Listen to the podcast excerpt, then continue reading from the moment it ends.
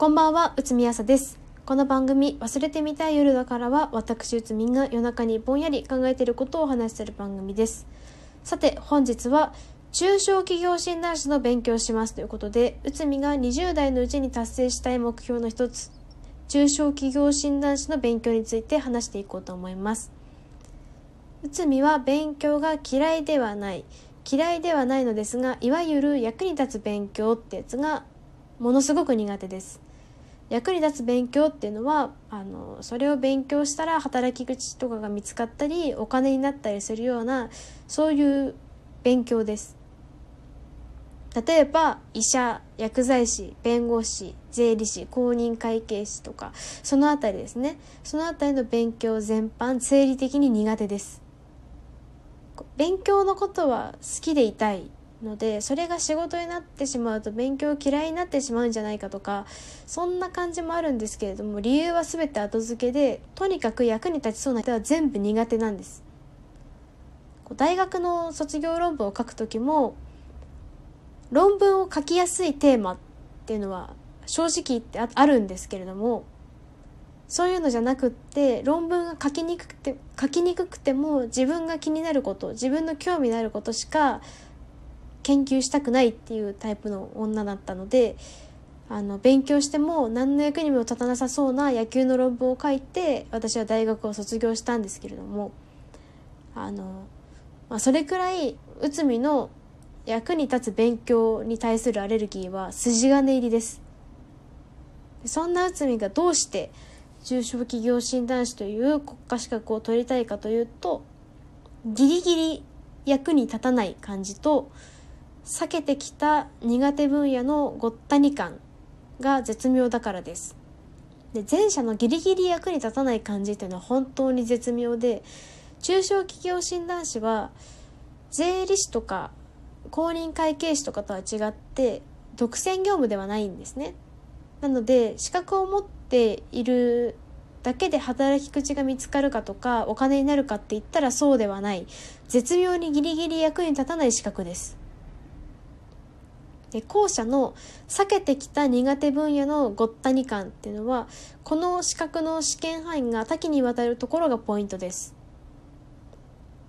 1科目目が経済学経済政策2科目目が財務会計3科目目企業経営理論4科目目運営管理オペレーションマネジメント5科目目経営法務6科目目経営情報システム。7科目目中小企業経営中小企業政策。の以上7科目で構成されているんですけれども内海はこれら全て人生かけて避けてきました。役に立ちそうだからです。なのでこんなに辛い勉強っていうのはなかなか経験がないんですけれども嫌だ嫌だと思っているうちに受験日まであと2ヶ月くらいになってしまいました。受験日は7月の11日と12日です、えー、昨年も受験したんですけれども昨年なぜか運営管理は科目合格をしたんですね。なので残りの6科目の合格を目指していきます今年は。と言ってもまああの普通にやったら絶対に無理なんですよ。なぜならば本当に気が向かない分野の勉強だからです。楽しい勉強ではないんですよ。ということであの内海は勉強の模様をツイキャスでお届けすることにしました。今から勉強を始めてきれいにノートを作っているような時間はありません。なので一生音読するっていう勉強法を使います。その音読の模様をツイキャスで配信することによってこう例えば勉強ツイキャス配信しなかった日勉強しなかった日にあのリスナーさんに「内海あいつ勉強サボってんな」って思われちゃうんじゃないかとか「勉強してねえじゃんあいつあんなこと言っといて」って思われちゃうんじゃないかみたいなあの内海の過剰な自意識を利用した勉強法です。これは自意識過剰なやつしか使えませんこの勉強法は。ということであの皆さんには、えー、次いつやるのとか最近やってなくないなどと大いに煽っていただき内海の自習を促進していただければ幸いです。最近ステイホームということで勉強を手助けするコンテンツっていうのはよく見かけるんですが勉強をしていますっていうコンテンツはなかなか見かけないのであの内海のことはシンプルに勉強をしている人間観察バラエティとして楽しんでいただければ幸いです。でまあすでに第1回と第2回を昨日おとといにやってみたんですけれどもツイキャスで勉強すると素晴らしいこと現時点で2つ見つけました1つ目は勉強時間を自分で決めなくていいところです内海のような人間は今日は2時間勉強するぞと決めてもあんまり気持ちが乗らずに1時間で切り上げてしまったり逆に気持ちが乗りすぎて5時間勉強してしまったりバランスが悪いんですよ。バランスが悪い。ツイキャスの場合は皆さんからコンティニューコインっていうのをいただかないと30分で強制終了なんですね。でコンティニューコインをもらうと30分以上枠が増やせるんですけれどもこれも何枠できるかっていうのはリスナーさん次第です。で長くなったとしてもコンティニューコインをリスナーさんから投げてもらった上で勉強時間が長時間化しているっていうことなので気持ち的にはあみんなありがとうみたいな気持ちで長時間勉強することができます。第1回が90分第2回が120分とすごいちょうどいい感じだったんですけれども第1回第2回をやってみて気づいたこの勉強法の最大のメリットだと思います。次に、えー、ツイキャスで勉強すると素晴らしいこと。2つ目。これは音読をリスナーさんに聞いてもらえるところです。大学受験の時にもあの音読をよく使ったんですけれどもその時は英語の偏差値を爆上げしないといけなくて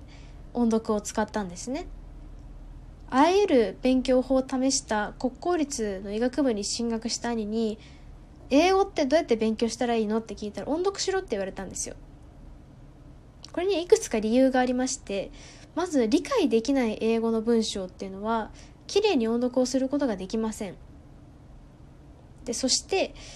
あの読めない英単語っていうのは読み方がわからないので音読することができません。でこういうのはただこう英文を目で読んでいるだけだと案外読めていないことに気がつかなかったり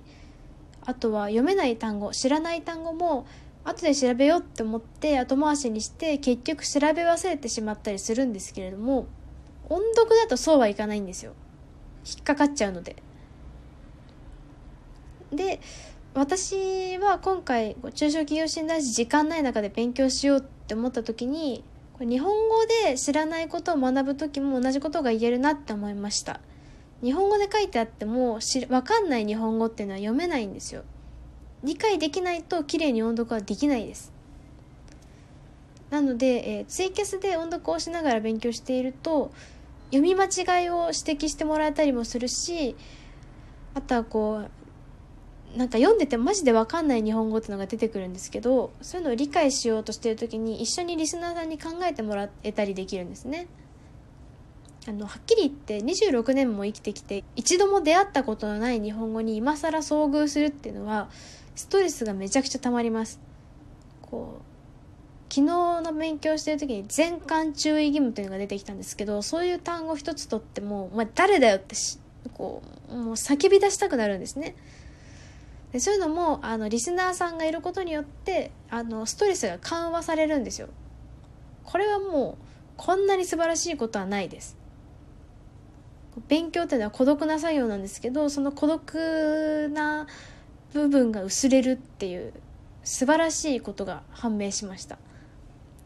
とまあそんなわけで、えー、試験まであと2ヶ月くらいですができるだけ毎日中小企業診断士ガチ試験勉強ツイキャスっていうのを配信していきます。だいたい夜の9時頃からやっています。が、えー、ライブ履歴は YouTube の方にもアップしています。